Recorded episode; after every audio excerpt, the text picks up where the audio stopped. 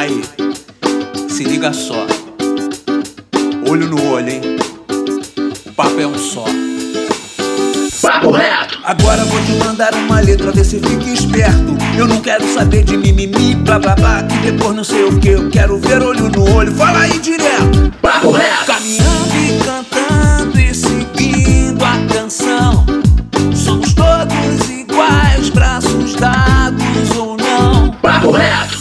Fala, meu querido e minha querida, meu consagrado e minha consagrada, nosso jovem brasileiro, você. Hoje não tem dois papos, hoje não tem papo torto. Hoje, meu irmão, o papo é reto. Nosso maravilhoso podcast promovido pelo Instituto Reação. E agora? O Kiki Johann Sebastian Bach, nascido em 1619 na Alemanha, tem a ver com o tema deste podcast. Tudo, cara. O Brasil é realmente uma maravilha, capaz de multifacetar muitos diamantes. Um desses diamantes, uma dessas faces, é o samba, o forró, a MPB, mas nenhuma com tamanha liberdade criativa como o funk brasileiro capaz de juntar a partita em Lá menor de Bach, escrita por volta de 1723, colocar um pancadão grave e chegar a mais de um bilhão. Um bilhão de visualizações no YouTube, por exemplo. Mais brasileiro e autêntico do que isso, impossível.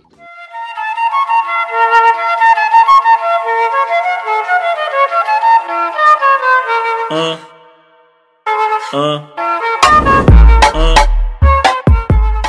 O funk é a prova viva que nada se cria, tudo se transforma. E essa liberdade criativa não está somente na música, como na dança também. O passinho conquistou e ainda conquista o mundo pelo seu gigado, ritmo e legado na vida de quem o pratica. Quem vos fala é o Pedro Aurélio educador do Instituto Reação. E vamos construir esse debate junto com os nossos mediadores, que são os educadores do Instituto. Gilson Jorge. Fala, Gilson! Bom dia, boa tarde, boa noite. Vamos aí bater um papo sobre funk. A Mariana Barbosa. Fala, Mari. Olá, galera. Prazer estar aqui com vocês discutindo sobre funk. E também o nosso aluno da UB4, o Maxi. Fala, Max. Fala, meus caros amigos. Tudo com vocês? Isso aí.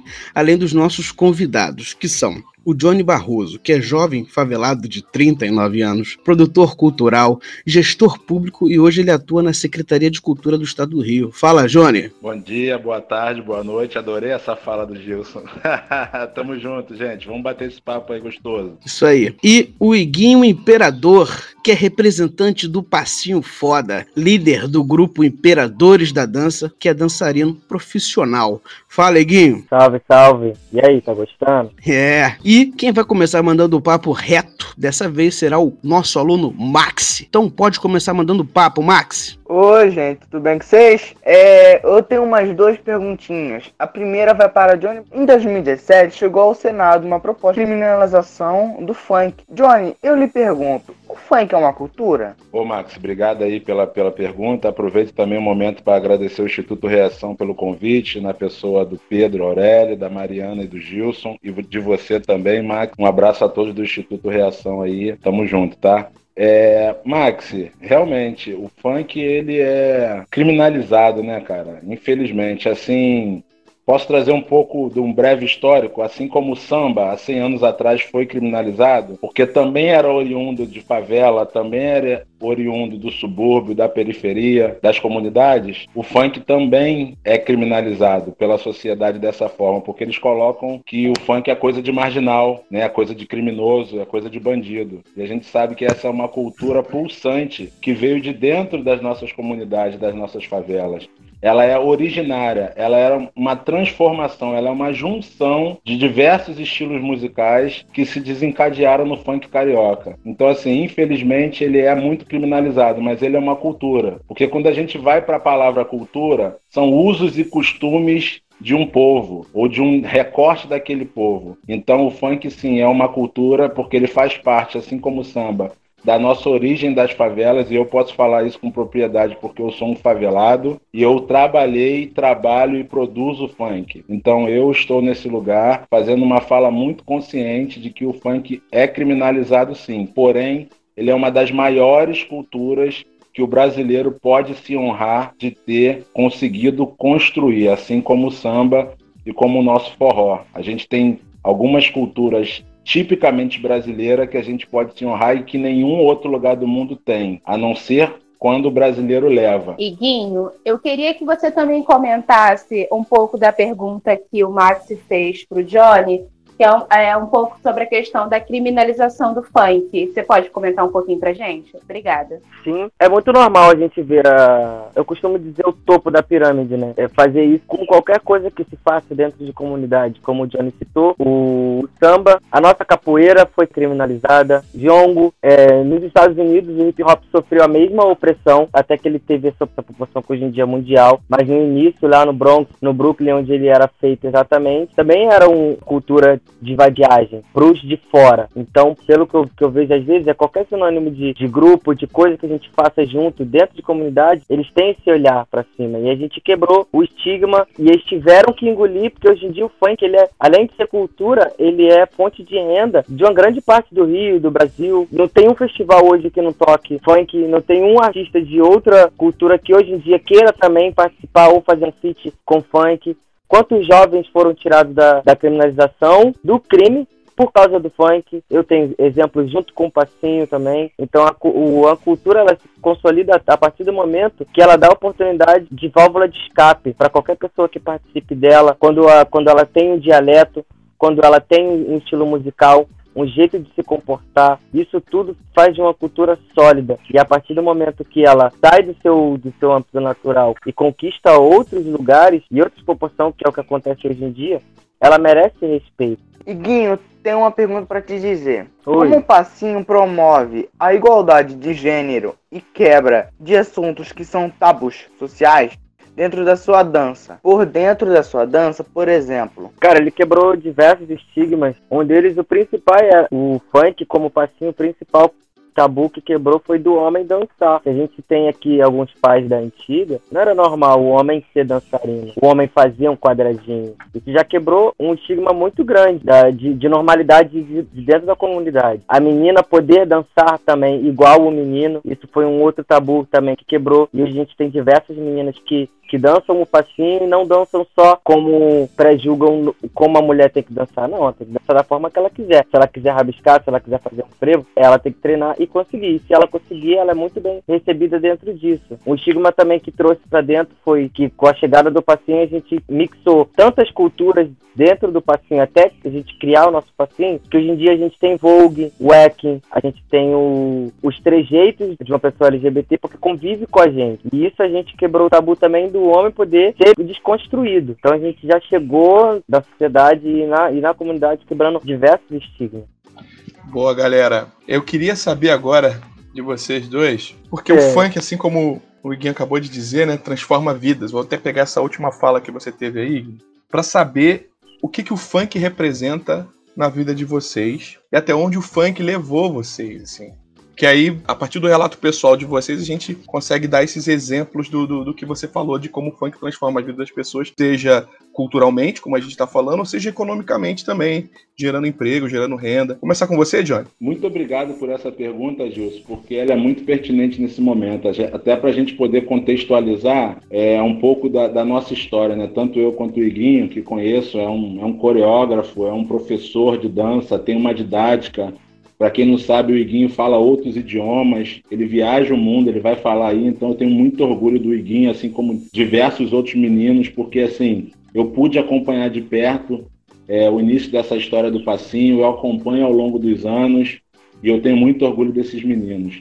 É, o funk na minha vida, ele transformou de uma forma muito simples, sabe? Porque assim, eu cresci no meio do funk. Eu era vizinho do Willy Duda no Borel. Depois chegou o Mr. Catra, sabe? Então, assim, eu já vivenciava isso no meu dia a dia. Porque quando o Willy e Duda faziam as músicas, eles cantavam na porta da minha casa, no beco onde eu morava. Então, assim, isso para mim foi, foi, foi uma coisa natural, assim como o samba. Porque eu venho do meio do samba porque meu pai fazia parte da escola de samba. Então, assim, o funk, ele sempre teve na minha vida de forma orgânica, sabe? Visceral. Porque desde que eu me entendo como gente, é minha avó e meu avô ouvindo James Brown, que é o verdadeiro funk, né? O funk americano. E aí as influências da black music. Então eu cresço ouvindo isso. E aí depois chego aqui, tem Tim Maia, tem Gerson King Combo, enfim, depois de J Malboro com Miami Bass, e aí a gente né, cresce nesse lugar até para chegar no funk que a gente tem hoje, esse funk carioca. Então, assim, o funk foi um transformador na minha vida, porque eu comecei a trabalhar no meio artístico por causa do funk, do samba e do pagode. É, isso para mim, eu tenho um orgulho muito grande de falar, porque como a gente falou anteriormente, a criminalização, ela vem de parte da sociedade, não do todo. Porque o todo, ele vive essa cultura. Então, pra gente que é de favela, de comunidade, é, o funk é uma coisa natural. A criança já, já nasce ouvindo funk. Ela já cresce ouvindo funk. Claro que o, o funk teve seus momentos, teve suas vertentes, teve a época dos festivais de rap, teve a época das montagens, Agora a gente tem a época muito forte do, da dancinha, do passinho, né? Que é mais um desdobramento desse movimento funk. O funk ele é camaleônico, ele vem se, se moldando, se modificando, se transformando ao longo do tempo, porque ele entende que ele precisa ser dessa forma para que ele sobreviva, para que não seja uma cultura que se perca ao longo do tempo. Igual, infelizmente, a gente está perdendo algumas culturas populares, né, como quadrilhas de festa junina, caxambu, jongo, folia de reis. Pô, isso tinha muito na época da minha juventude de 15, 16 anos. Hoje eu estou um jovem de 39, mas na minha época tinha muito nas comunidades e hoje a gente não vê mais. Algumas ainda tem. E aí tem algumas pessoas que estão lutando para que essa cultura não se perca. Então eles estão tentando passar de geração para geração. Mas o funk, ele já está nesse lugar. A criança já nasce ouvindo funk. É igual a criança hoje já mexe no smartphone. Ela já mexe em aplicativo e em programa de computador. Então, assim, o funk, ele conseguiu proporcionar uma coisa muito legal para mim e para minha vida. Porque ele abriu portas. Eu viajei o país, o Brasil inteiro, o país inteiro, diversas cidades. Acho que eu só não fui, sei lá, pro, pro Chuí, sabe? Só não fui pra aldeia indígena, mas todos os outros lugares eu fui trabalhando com funk, levando funk, fazendo palestras, é, participando de seminários falando sobre o movimento funk. Então, assim, é, viajei para outros países, para a Europa, só não viajei para os Estados Unidos, mas Ásia, África, Europa, até para a Oceania eu já fui através de funk, só não fui para o continente norte-americano. Então, assim, é, o funk é uma coisa que de fato, é, como o Iguinho falou, transforma e modifica vidas.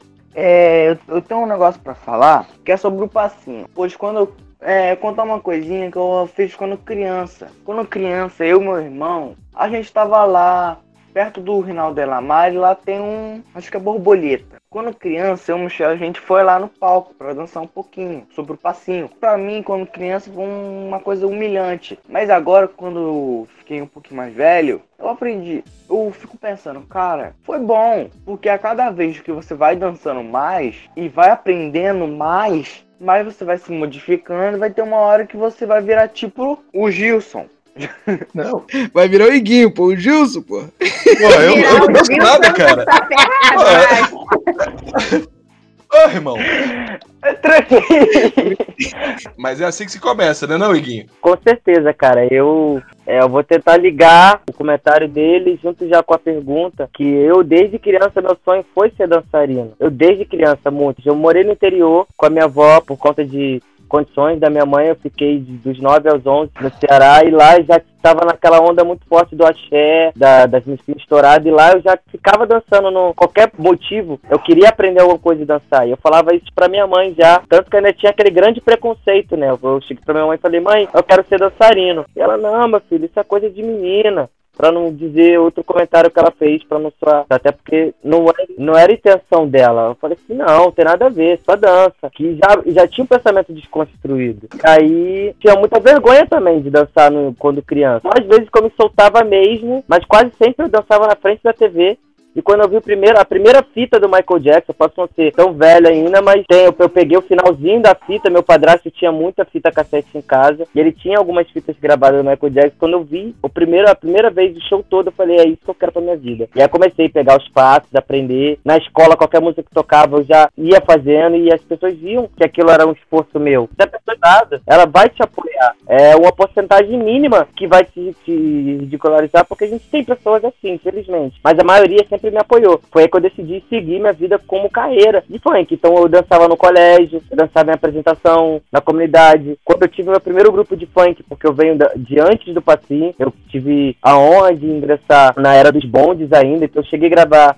DVD da Furacão, cheguei a circular Brasil, São Paulo, com o grupo Moleques Piranha. E antes disso eu tive do, outros dois nomes antes de conhecer a empresária do grupo. Então a primeira coisa que o funk fez na minha vida foi mostrar que eu era capaz de fazer alguma coisa, de mostrar que eu conseguia fazer alguma coisa. Então uma, um legado também muito importante que o funk trouxe para mim foi pessoas boas, grandes sábios que me ensinaram muita coisa, que, que quando eu tive junto com eles, eu só pude, só pude evoluir e ter a chance do que eu sou hoje, grandes pensadores, né? A gente tem o Emílio Domingues, Hugo, é, o Johnny me apoiou muito, pegou um pouquinho, o comecinho lá do, da nossa parte né, dentro do teatro. Então é isso, cara, o Passinho transformou minha vida de uma questão tão incrível que eu falo, que o Passinho salvou minha vida. Então graças ao Passinho eu, eu pude ir ao exterior, e não ir ao exterior fazendo o deles, eu fui ao exterior fazendo o meu, mostrando a minha cultura, mostrando que o meu país, a minha cidade criou algo. Fui, eu fui isso já seis vezes. Duas eu tô na minha segunda consecutiva para ensinar, para mostrar como que faz para falar. Então, fora isso, eu tive dentro do teatro um amplo tão erudito que antes só tinha balé. Quem, qual favelado ia se imaginar dentro do, do Teatro Municipal Rabiscano?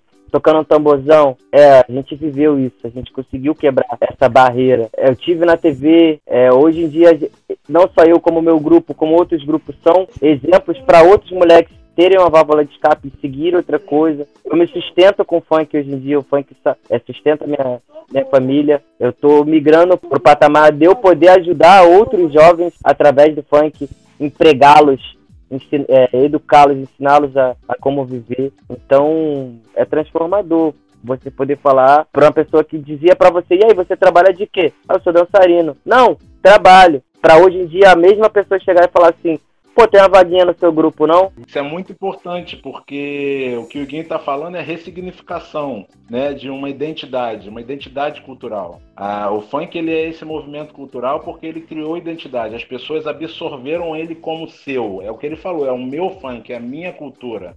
E ele está viajando o mundo inteiro, levando essa cultura dele, né, por ele ser um profissional dessa área, para o mundo inteiro para apresentar. E para além de apresentar, ele está indo como professor, ele está indo como coreógrafo, ele está indo para dar aula. Ele pode falar em todos os países que ele já passou facilmente.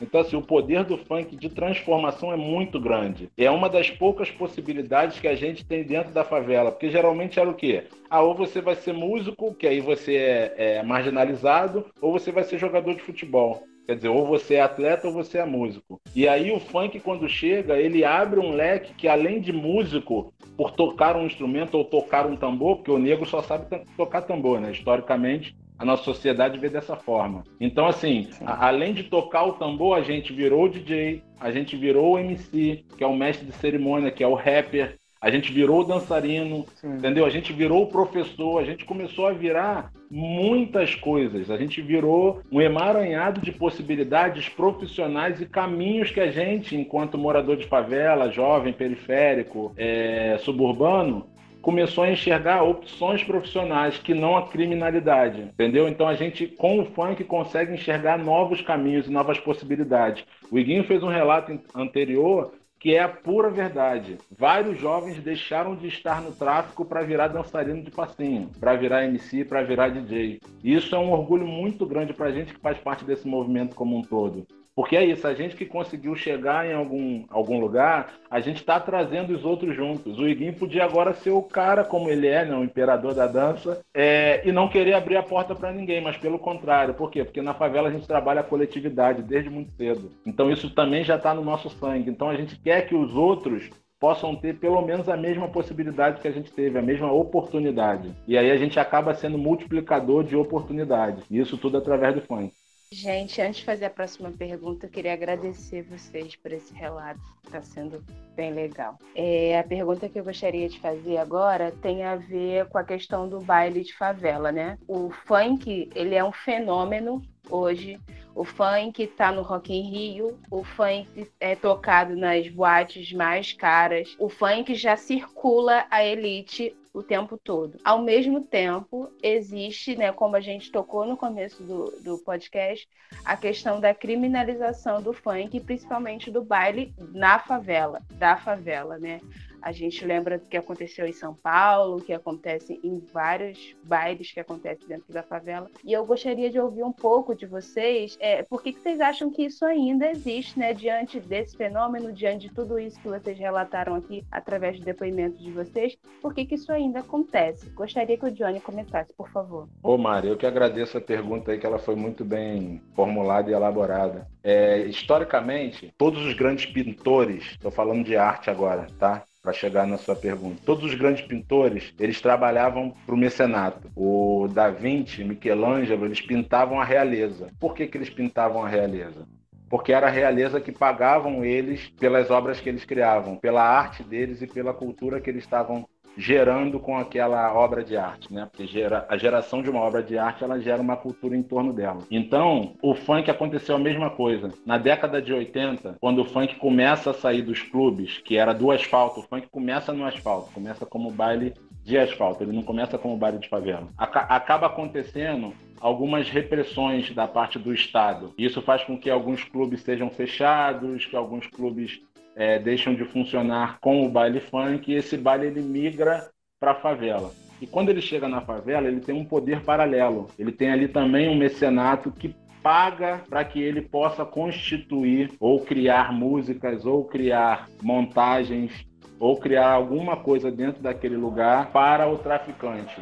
Então assim, seria muito fácil hoje é o MC falar sobre Copacabana, sobre Ipanema, se ele morasse de frente para a praia. Ele ia falar da praia, ele ia falar do sol. Mas a gente que é do funk, a gente fala da nossa realidade. É uma crônica cotidiana que a gente faz. Os nossos compositores, eles falam que eles vivem, que é a polícia arrombando a porta da casa, que é o tiroteio acontecendo na hora que as crianças estão indo para a escola, ou o pai e a mãe indo para o trabalho. Então, assim, isso para a gente é, é a nossa realidade. Então, assim, infelizmente, ele, o funk é criminalizado porque lá no morro, lá na favela, tem bandido, tem traficante. Ok, a gente sabe que tem, infelizmente. Não deveria ter, eu não gostaria que tivesse, mas infelizmente tem. E a gente é obrigado a conviver com isso que a pessoa ela não escolhe morar na favela. A gente nasce na favela por uma questão histórica, que aí a gente vai entrar numa outra questão aqui, que é né, pós-abolição, é, o início das favelas no Rio de Janeiro. A gente vai entrar em outras questões aqui, que nesse podcast não cabe, mas é, em outros cabem. Mas, infelizmente, é, essa criminalização que é feita pelo baile de favela é porque lá existe o tráfico. Por quê? Porque existe o tráfico pela ausência do Estado historicamente o Estado é ausente, porém ele é presente. Porque ele é sempre presente com a força policial. E isso é o que menos a favela quer. A favela quer saneamento básico, é, condições de cidadania, ela quer ter né, uma rua pavimentada, ela quer ter um endereço. Até pouco tempo atrás, a gente não tinha endereço nas favelas, a gente não tinha CEP. Então a Casa Bahia não entregava, o Ponto Frio não entregava, o carteiro não entregava, as contas não chegavam, sabe? Tinha que ter um ponto de referência à margem da favela ou fora da favela, e geralmente é uma associação comunitária, né, de moradores, ou uma associação comercial do bairro, perto daquela favela, para poder chegar uma correspondência e você tinha que ir lá buscar. Então, assim, os direitos mínimos de cidadania não foram respeitados. Então essa criminalização que existe do funk em relação ao baile de favela, ela vem muito por causa desse histórico. Porque, ah, porque lá é um lugar que só tem bandido. A gente sabe que o bandido dentro da favela é minoria, ele não chega a 5% enquanto em quantitativo de habitacional de pessoas. A gente tem favela com 20, 30, 100 mil pessoas. Eu não tenho ali mil bandidos, não tenho mil traficantes. Entendeu? Mas a sociedade eurocentrista, dessa formação de que ah, o negro não serve, o pobre não serve, coloca a gente nesse lugar. E aí é muito mais fácil vender que lá é um lugar ruim, que só tem coisa ruim, que só tem traficante que não presta, do que realmente entender que, nossa, lá é um lugar que é uma efervescência cultural, lá é um lugar de potência, pô, lá é um lugar de resistência, é de lá que as coisas. Porque se a gente parar para analisar, é, 80, de 80% a 90% dos grandes nomes da nossa cultura vieram de origem simples, humilde. Então, assim, um país que não reconhece a sua cultura, ele não pode ser chamado de um povo. A gente não tem um povo brasileiro porque a gente não tem um reconhecimento é, de forma é, homogênea, maçante, que a nossa cultura ela é muito rica. A gente está falando aí de, uma questão, culturalmente falando, que nós estamos no segundo lugar do PIB. Olha isso, Produto Interno Bruto do país. A gente é quem mais gera riqueza para o país dentro da questão comercial. É a cultura. Então, se, se a nossa sociedade não reconhece isso não valoriza a nossa cultura como deveria, principalmente a cultura popular, e tradicional, que aí eu posso incluir o funk, porque já é uma tradição, porque o funk é um fenômeno há mais de três décadas de transformação de vida, a gente não pode esperar que seja diferente aqui no Rio de Janeiro, da nossa sociedade criminalizando o baile de favela. Se tem o um bandido, se tem, é por uma questão histórica e por uma ausência do Estado. Então isso para a gente é muito ruim, porque a gente só queria, como diz o Cidinho Doc, eu só quero ser feliz, andar tranquilamente na favela onde eu nasci sabe? Então isso é uma máxima que eu carrego para a vida. Só que infelizmente o Estado e os nossos governantes como um todo tratam a gente de forma equivocada. Obrigada, Johnny. E para você, Guinho, você falou né, que você viajou o mundo levando funk, que o mundo se interessa pelo funk e ao mesmo tempo existe tanta criminalização dentro das favelas. Como é que você percebe isso? Pois é, que bom que o nome do podcast é Papo Reto, porque o meu, é, o meu olhar, o meu ver é, puro preconceito e racismo. Por quê? É, o baile funk, depois de um tempo, era muito normal você ver que quem bancava o baile funk não era o tráfico, e sim os barraqueiros. Eu já tive irmão com barraca no, no baile e tem um, um coletivo que faz isso acontecer. Para eles poderem tirar o dinheiro deles lucrando com a venda de bebida, comida, é o negócio deles no baile, porque o baile é o único momento de felicidade que o trabalhador braçal, massal do, do Rio tem de relaxar, de, de curtir, de pegar a sua semana toda como peão de obra. Isso peão de obra eu digo para todos os trabalhos, como o, o favelado negro é para a sociedade, e ficar à vontade ali. Só que o governo não lucra com impostos disso. O governo não está interessado em educar, em, em trabalhar uma política em que resolvesse. Por que eu digo hoje, isso hoje em dia? Porque quando eles criminalizam o baile funk, eles dizem porque é por causa da droga e do bandido. Mas o bandido está todo dia na comunidade. A droga está todo dia na, na comunidade. Porém, não pode ter um baile funk na Rocinha. Mas eu já trabalhei no baile funk na Cidade das Artes, feito pelos brancos. Olha a diferença racial e a diferença de, de preconceito. Porque são as mesmas músicas, tem os mesmos traficantes no, em uma festa, com drogas piores do que se tem na, numa comunidade, e é na Cidade das Artes.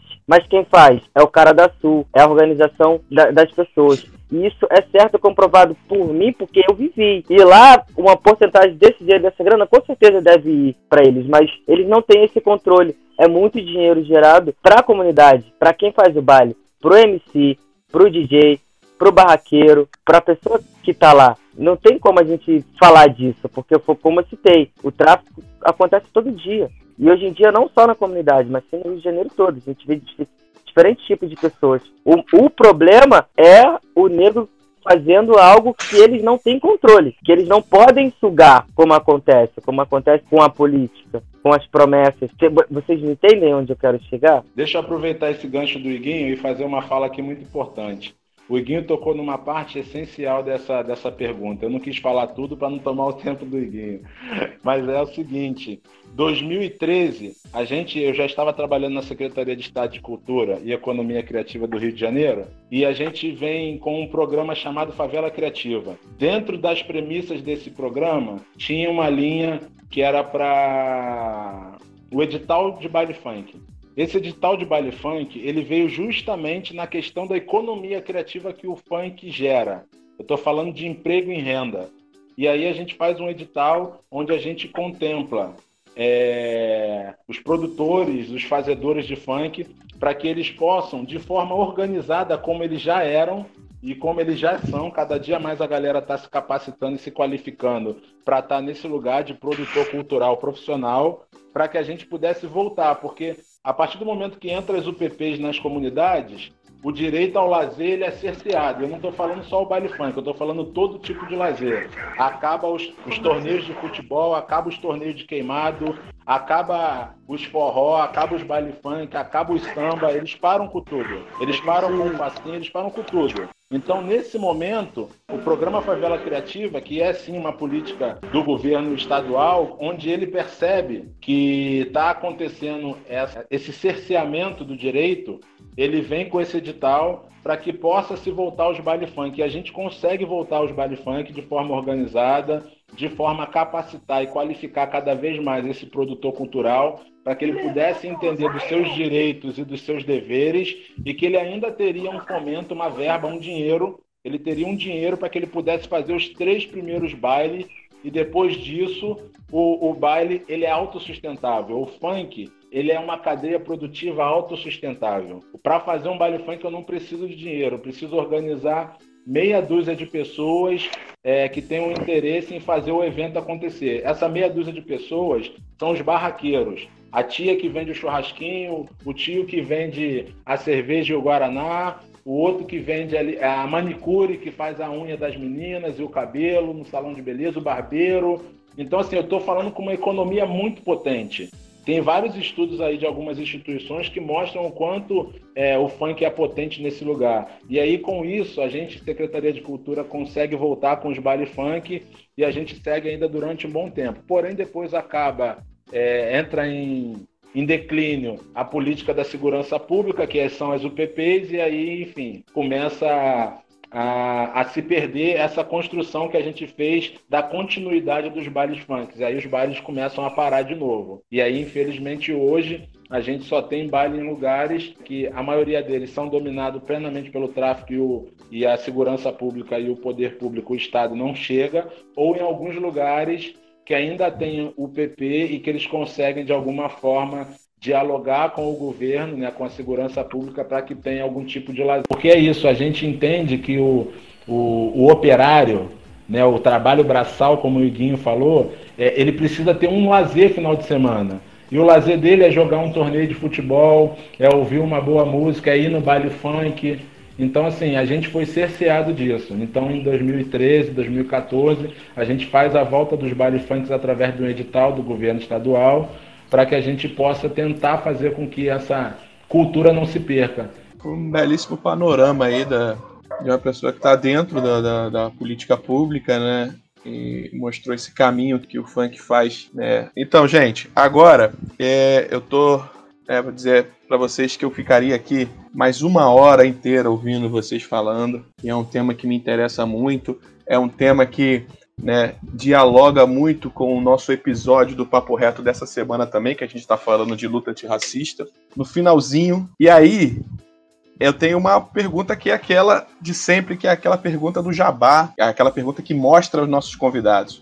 Eu queria saber onde é que o nosso aluno do Reação, esse podcast é voltado para os nossos alunos, a gente está aqui com o Max, que é um representante dessa galera. E aí eu queria saber de vocês onde é que o nosso aluno pode encontrar o trabalho de vocês, onde é que vocês estão aí na rede. E além de, de a gente procurar vocês, o trabalho de vocês na rede, queria que vocês deixassem alguma dica relacionada a funk. E aí vocês podem dar a dica que vocês quiserem dentro do mundo do funk aí. Pode começar com o Iguinho. É... Então, cara, tanto eu quanto o meu grupo, a gente está nas principais redes sociais, que é o Facebook, o Instagram, o Twitter, o YouTube. É só pesquisar Imperadores da Dança ou Iguo Imperador que vocês vão achar. Nosso Instagram está sempre, é, a gente está sempre alimentando com material, está sempre tentando manter contato com as pessoas interessadas nisso e através disso influenciá-las, ajudá-las de algum modo. E a dica que eu tenho é incentivem a arte, incentivem a cultura, o quanto vocês puderem, porque é ela que vai salvar a gente nesses tempos ruins. É ela que vai desafogar a, a nossa angústia, a nossa ansiedade. É ela que vai relaxar a gente e aí através dela também vai continuar dando um caminho para a gente poder continuar. Para vários que acham que ainda não tem. Queria saber, adiciona lá, Igreja Imperador, pode botar no Google ou em qualquer rede social que você vai achar. A cultura está sendo fundamental, inclusive nesse período de, de, quarentena, né? E aí, Johnny, como é que a gente te encontra? É, me encontrar é muito fácil. Instagram, arroba johnny.produtor. Vai, vai aparecer lá minha carinha lá. Eu sou um careca muito simpático, com um sorrisão bem estampado, não vai ser difícil. É, no Facebook, Johnny Produtor, também vai aparecer lá um sorrisão muito fácil, o carequinha lá sorrindo para vocês. E no Twitter também, Johnny Produtor. É, eu queria deixar como dica aqui e depois deixar uma mensagem. A dica seria a seguinte: aqueles que querem entender um pouquinho mais, aprender um pouquinho mais sobre o funk, a gente tem o nosso querido amigo, parceiro, irmão de luta, é, o escritor Marcelo Goulart, que ele escreveu a Enciclopédia do Funk. Então procurem lá, Marcelo Goulart, Enciclopédia do Funk, já tem alguns volumes. É um escritor que fez todo um detalhamento, né, fez um levantamento, uma pesquisa muito importante para o nosso movimento. E tem um outro escritor também que, meu irmão de fé, meu guru, meu parceiro, que é o Júlio Ludemir, que é um, um, militante também nesse lugar, que ele escreveu um livro que eu acho muito interessante porque ele conta a história do funk através das músicas, desde a década de 80 até os, os anos 2000, até os dias atuais. E aí ele traz, é, o livro é 101 funks que você tem que ouvir antes de morrer. Então isso é uma dica muito legal né, na parte literária para aqueles que tiverem interesse, para os jovens do Reação que tiverem interesse em saber um pouquinho mais da cultura funk, essas duas dicas. E, e a minha humilde reflexão aqui é que é, eu posso pedir para os jovens do Reação e para todos os jovens do nosso Brasil é que eles se orgulhem da cultura funk, aqueles que participem, aqueles que não participem, se orgulhem da, da, da, cultura que você participar, porque a cultura é fundamental. Um povo sem cultura não constrói uma nação, isso é fato, sabe? A gente não, não pode dizer que é uma nação se a gente não tiver cultura. Então, cultura é fundamental. É, já aproveito aqui para fazer a minha fala de despedida. Agradecendo ao Instituto Reação, me coloco à disposição para a hora que o Instituto Reação precisar estarei à disposição, estarei de pé e à ordem aqui para poder estar tá participando, para poder estar tá ajudando, para poder estar tá fazendo um futuro melhor para todos nós. Um beijo. É som de preto de favelado, mas ninguém quando toca, ninguém fica parado. Isso aí. É, muito obrigado aí, Johnny e Guinho. A gente tem que entender né, essa mensagem do Johnny, né? Um país se faz de sua cultura e que também a gente conheça a nossa história para que a gente não permita é, essa discriminação né, que acontece com o funk. Né, e a gente entenda o valor cultural gigantesco que o funk tem no nosso país, o que mostra o que, que é o Brasil, o que, que o Brasil é capaz de fazer, o que, que o Brasil, como o Brasil consegue ser maravilhoso nesse sentido. Né? Isso sim é o que eu chamo de valorização do nosso país. Né? É, nós gostaríamos muito de agradecer, né? eu, Mariana, Gelson Jorge, Maxi, gostaríamos muito de agradecer a vocês, Iguinho, Johnny, tá? Muito obrigado mesmo pela participação. É isso aí, esse foi mais um Papo Reto. Valeu, tchau! Aí, se liga só. Olho no olho, hein? Papo é um só. Papo reto! Agora vou te mandar uma letra, vê se fica esperto. Eu não quero saber de mimimi, blá blá blá, que depois não sei o que. Eu quero ver olho no olho, fala aí direto. Papo reto! Sem essa de ficar me dando volta, confundindo, tá ligado? Já saquei, eu tô sentindo o pensamento, tá travado. Fala aí, mano, direto. Seu discurso sem ruído no trajeto. Papo reto! Caminhando e cantando e seguindo a canção. Papo reto!